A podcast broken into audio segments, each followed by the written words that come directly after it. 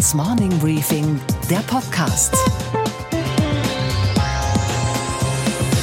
Einen schönen guten Morgen allerseits. Mein Name ist Gabor Steingart und wir starten jetzt gemeinsam in diese neue Woche. Heute ist Montag, der 11. Februar.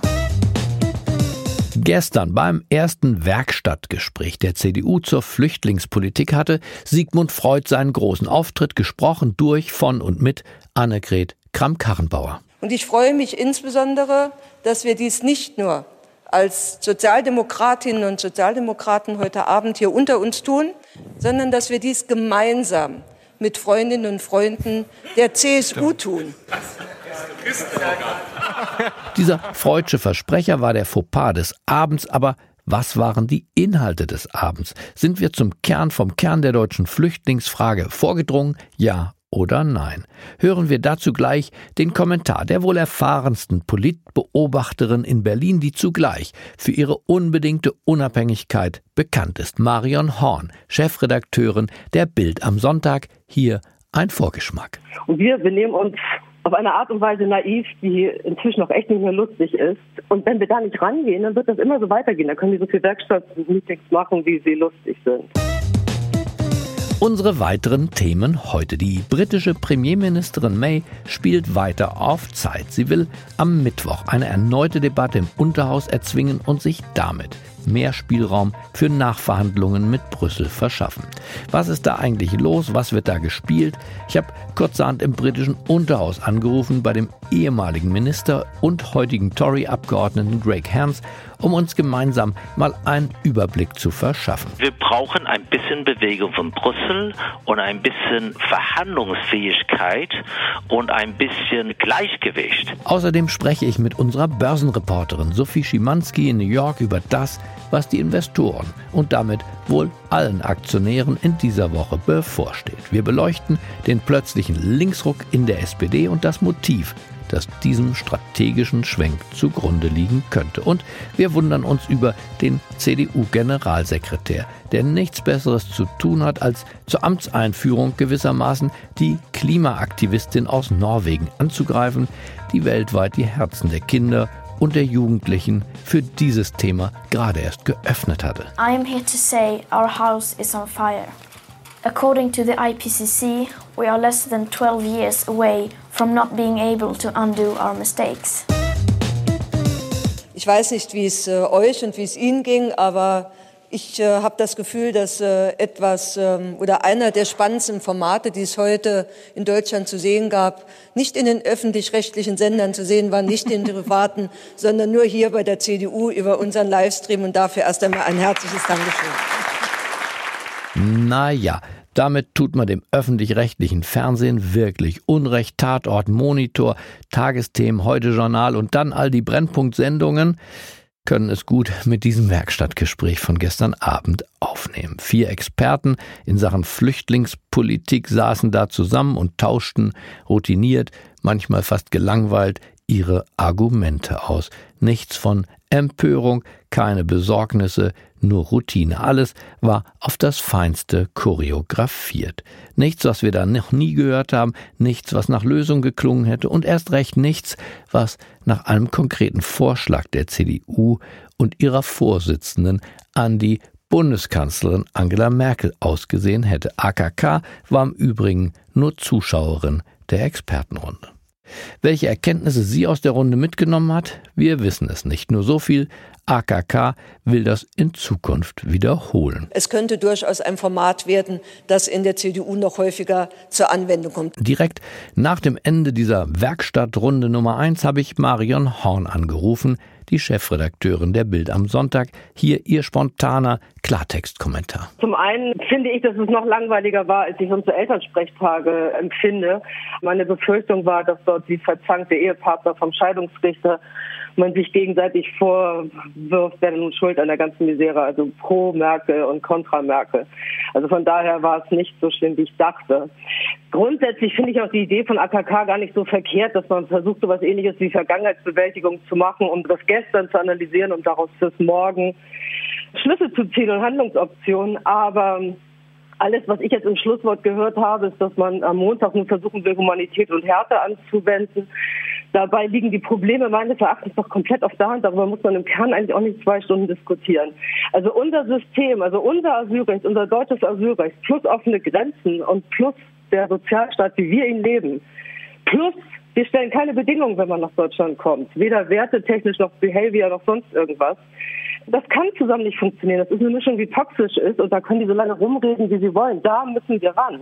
Also nur mal die aktuelle Zahl nochmal, ich habe gerade nochmal geschaut. 174 Milliarden an Sozialleistungen plus 21 Milliarden für Flüchtlinge. Im Ernst, also ich würde auch nicht in ein anderes Land gehen, ich würde nach Deutschland kommen, wohin denn sonst? Deshalb ist auch im Kern jetzt eigentlich egal, ob Merkel damals mitgebaut hat oder nicht. Also selbst wenn diese Flüchtlingskrise nie passiert wäre, 2015, und wenn sie dieses saudumme Wir schaffen das nicht gesagt hätte, wenn es die Selfies nicht gegeben hätte, es ist eigentlich alles egal. Die Situation, wie sie da ist, Menschen auf der Welt sind unterwegs und suchen ein besseres Leben und die Suche ist in Deutschland, wo sonst. Und wir benehmen uns auf eine Art und Weise naiv, die inzwischen auch echt nicht mehr lustig ist. Und wenn wir da nicht rangehen, dann wird das immer so weitergehen. Dann können wir so viele Werkstattmeetings machen, wie sie lustig sind. I'm clear that I am going to deliver Brexit. I'm going to deliver it on time. That's what I'm going to do for the British public. I'll be negotiating hard in the coming days to do just that. Im Bundeskanzleramt glaubt man ja, dass die Dame aus London es faustdick hinter den Ohren hat. Merkel selbst ist, was sie laut nicht sagen würde, aber es halblaut eben doch gesagt hat, überzeugt, dass Theresa May nicht hilflos agiert, sondern einen wirklich kühnen Plan verfolgt. Sie will das Unterhaus insgesamt beisammenhalten, sie will es hinhalten und dann kurz vor Toreschluss am 29. März den Abgeordneten nur noch eine Wahl lassen. Fresst mein Kompromiss mit der Brüsseler EU-Kommission oder sterbt im Chaos des ungeregelten Brexit. Und weil das alles so verwirrend und auch so spannend ist zwischen Nachverhandlung, Verschiebung, Brexit, No Brexit, habe ich im Unterhaus angerufen. Beim konservativen Abgeordneten Greg Hans. Seit 2005 sitzt er im britischen Parlament. Bis zum letzten Sommer war er der Handelsminister der Regierung. Und wenn sich einer auskennt in Handels-, Zoll- und anderen Wirtschaftsfragen, dann er. Herzlich willkommen, Greg William Hans aus London. Ja, äh, guten Tag, Gabor. Ja, ich bin in London. Ich sitze hier im Moment in dem englischen, britischen Unterhaus. Das Unterhaus scheint äh, der Premierministerin zwar das Vertrauen auszusprechen, aber nicht viel mehr. Gibt es noch eine überraschende, eine vielleicht positive Wendung, wo man hinterher sagen wird, das war alles ganz schrecklich, aber Großbritannien ist in Europa geblieben? Ja, das ist äh, eine sehr positive Wendung letzte Woche. Das britische Unterhaus hat eine Änderung dafür gestimmt, dass wir möchten kein No-Deal-Brexit haben, aber das Unterhaus möchte doch für das Abkommen abstimmen, was vor drei Wochen abgelehnt war, aber mit einer wichtigen Änderung zu diesem Backstop wir brauchen alternative Lösungen zu dem Backstopper, zu der irischen Grenze. Und ich denke, wir sind sehr nah daran, ein Abkommen zu haben. Aber wir brauchen ein bisschen Bewegung von Brüssel und ein bisschen Verhandlungsfähigkeit und ein bisschen Gleichgewicht in diesem Abkommen. Was genau will das britische Unterhaus in der irischen See? Ja, keine neue Grenze in der irischen See zwischen Nordirland und Großbritannien ist sehr wichtig und das ist auch sehr wichtig bei dem Friedensprozess, bei dem Karfreitag-Friedensabkommen. Diese Grenze soll keine riesige Frage sein. Das Handelsgrenze ist, ist relativ klein.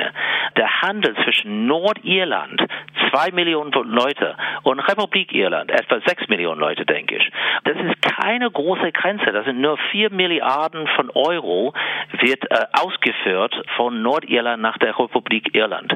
Im Gegensatz dazu ist zwischen Calais und Dover etwa 120 Milliarden von Euro jedes Jahr.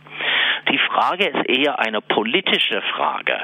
Werden wir dieses ganze künftige Verhältnis zwischen Großbritannien und der Europäischen Union scheitern lassen, nur wegen dieser Grenze? Von einem Tag zu dem nächsten sind wir plötzlich Großbritannien der Handelspartner fast Nummer eins von der Europäischen Union insgesamt, knapp hinter den USA, weitaus äh, wichtiger als China oder der Schweiz oder Indien und so weiter. Ja? Und ich habe Fürchtungen, dass wenn Brüssel nicht irgendwie äh, Mühe dabei gibt, eine andere, bessere Lösung zu kriegen, dann führt es zu einem harten Brexit. Und im Moment ist das Abkommen sehr unvorteilhaft für Großbritannien. Aber ein hartes Brexit könnte sehr schlimm für beide Seiten sein. Das müssen wir vermeiden und dafür müssen wir beide zusammenarbeiten. Ich meine, in der Bundesregierung sieht man das so, auch in der deutschen Wirtschaft sieht man das so. In Brüssel habe ich das Gefühl, möchte man genau an dieser Grenze diese Loslösung von Europa durch die Briten auch sichtbar machen. Man will eben genau keine Laissez-faire-Lösung, sondern will hier eine tatsächliche Binnenmarktaußengrenze etablieren mit neuen Bauten und mit Regularien und vielleicht auch Wartezeiten und ähnliches, damit ein bisschen Schmerzen spürbar werden. Ist das ein mögliches Motiv in Brüssel?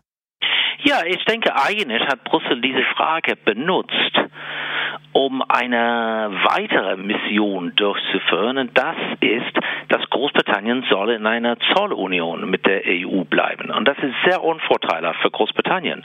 Wir würden keinen Sitz an dem Tisch haben. Wir werden nicht mehr Mitglieder von der EU, aber wir müssen doch jeder äh, Entscheidung von der EU folgen, ohne dass wir demokratisch einen Sitz an dem Tisch haben. Und dass ihr unter dem Druck der Ereignisse, unter dem Druck eines No-Brexit-Deals es euch nochmal überlegt, insbesondere die Tories es sich nochmal überlegen, vielleicht in Gesprächen auch mit dem Labour-Führer Corbyn, doch nochmal eine zweite Abstimmung, auch demokratisch, ansetzen. Ist das ein realistisches Szenario?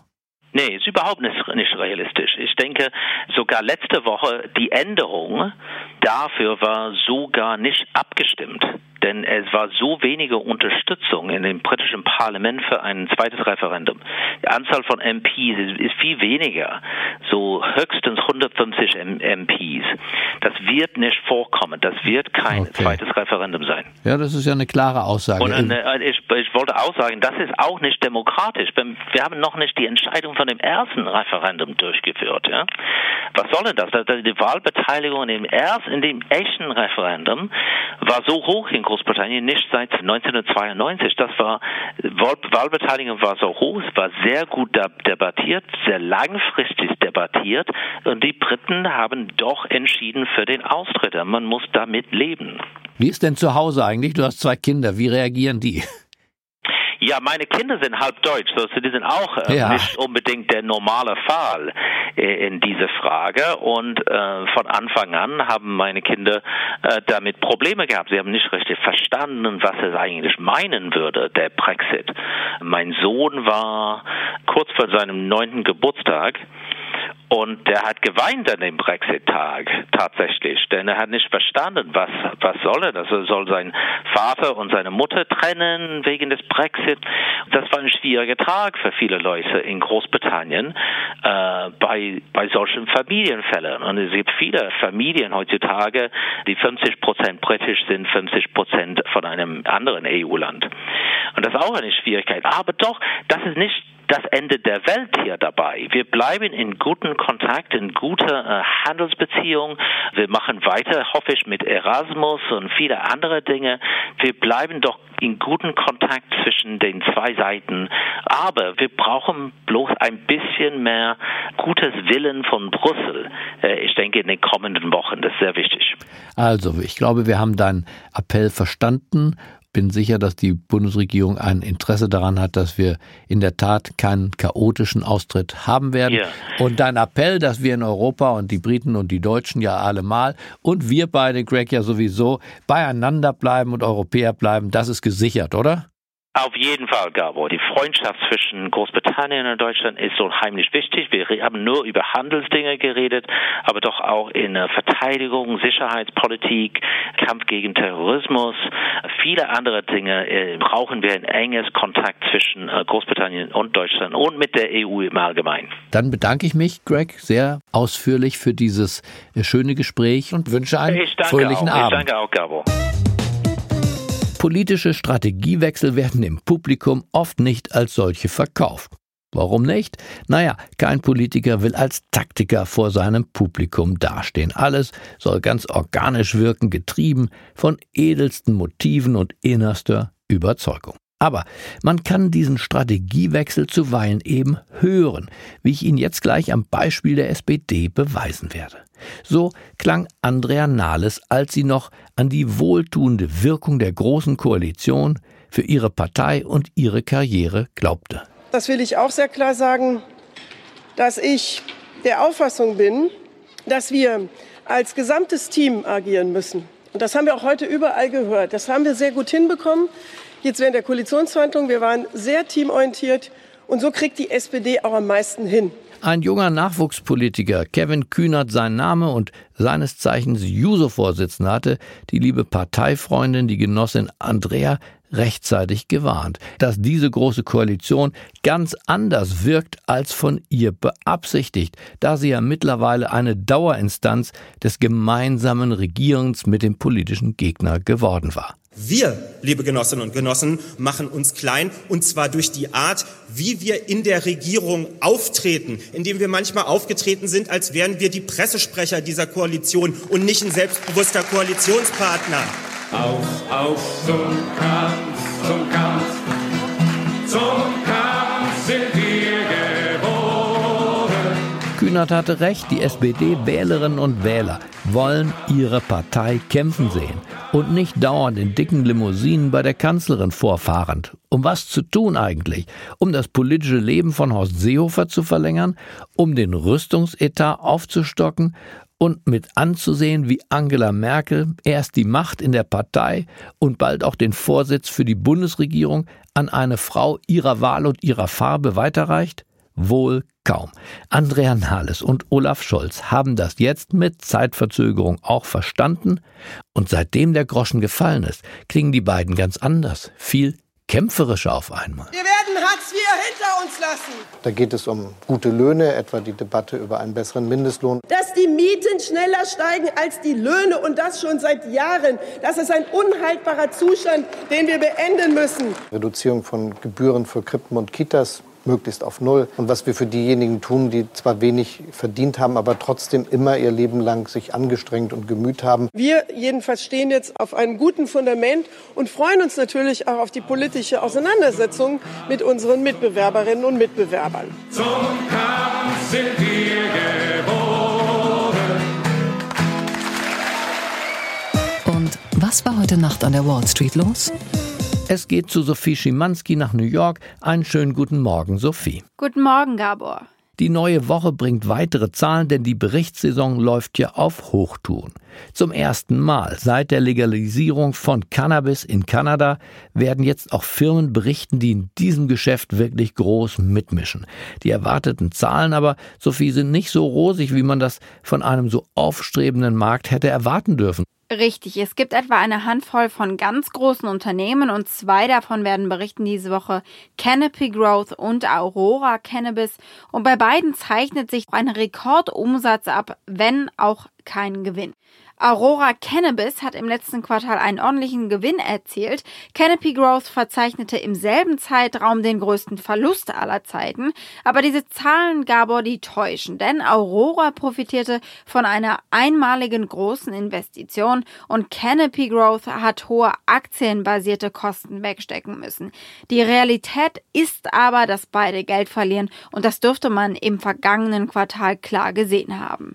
Von Cannabis zu Koffein, denn die Anleger schauen in dieser Woche ja auch auf Coca-Cola und auf Pepsi. Und die größte Herausforderung für diese Marken lautet, wollen die Kunden nicht gesündere Produkte und wie passt das dann zu den Vorschriften für Zucker- und Fettgehalt, die ja auch immer strenger werden? Können sich diese beiden rivalisierenden Konzerne diesen veränderten Bedingungen überhaupt anpassen. Wie schätzt du das ein, Sophie? Ja, sie versuchen ja bereits seit Jahren, vor allem mit Wasser und Säften, eben das wettzumachen, was sie im Bereich kohlensäurehaltige Zuckergetränke verlieren. Denn der Absatz von denen geht seit Jahren stark zurück in den USA.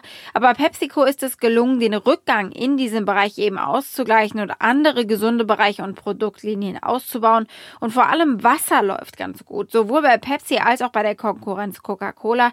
Denn der Markt wächst. Und erst kürzlich hat PepsiCo seine Akquisition von SodaStream für gut 3 Milliarden Dollar abgeschlossen. Das ist die Firma, die diese Wassersprudler für zu Hause macht. Und was, Gabor, geht eigentlich gar nicht? Dass der junge CDU-Generalsekretär Paul Ziemiak, 33 Jahre alt, als erste Amtshandlung nach seiner ja nur knappen Wahl auf dem Parteitag nun ausgerechnet die 16-jährige Greta Thunberg aus Norwegen angreift. Wir erinnern uns, das ist dieses mutige Mädchen, das die ganze Welt mit ihrem Appell zur Klimapolitik bewegt und auch berührt hat. Adults keep saying, we owe it to the young people to give them hope. But I don't want your hope. I don't want you to be hopeful. I want you to panic. I want you to feel the fear I feel every day. And then I want you to act. I want you to act as if you would in a crisis. I want you to act as if the house was on fire. Because it is. Und was fällt dem CDU-Generalsekretär dazu ein? Eine Polemik auf Twitter, die da lautet, Greta Thunberg findet deutschen Kohlekompromiss absurd. Oh Mann, kein Wort von Arbeitsplätzen, Versorgungssicherheit, Bezahlbarkeit, nur pure Ideologie. Arme Greta.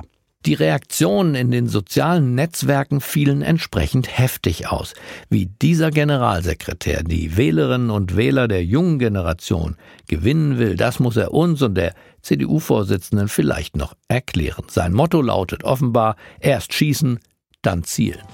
Ich wünsche Ihnen einen erfolgreichen Start in diese neue Woche. Bleiben Sie mir gewogen. Es grüßt Sie auf das Herzlichste, Ihr Gabor Steingart.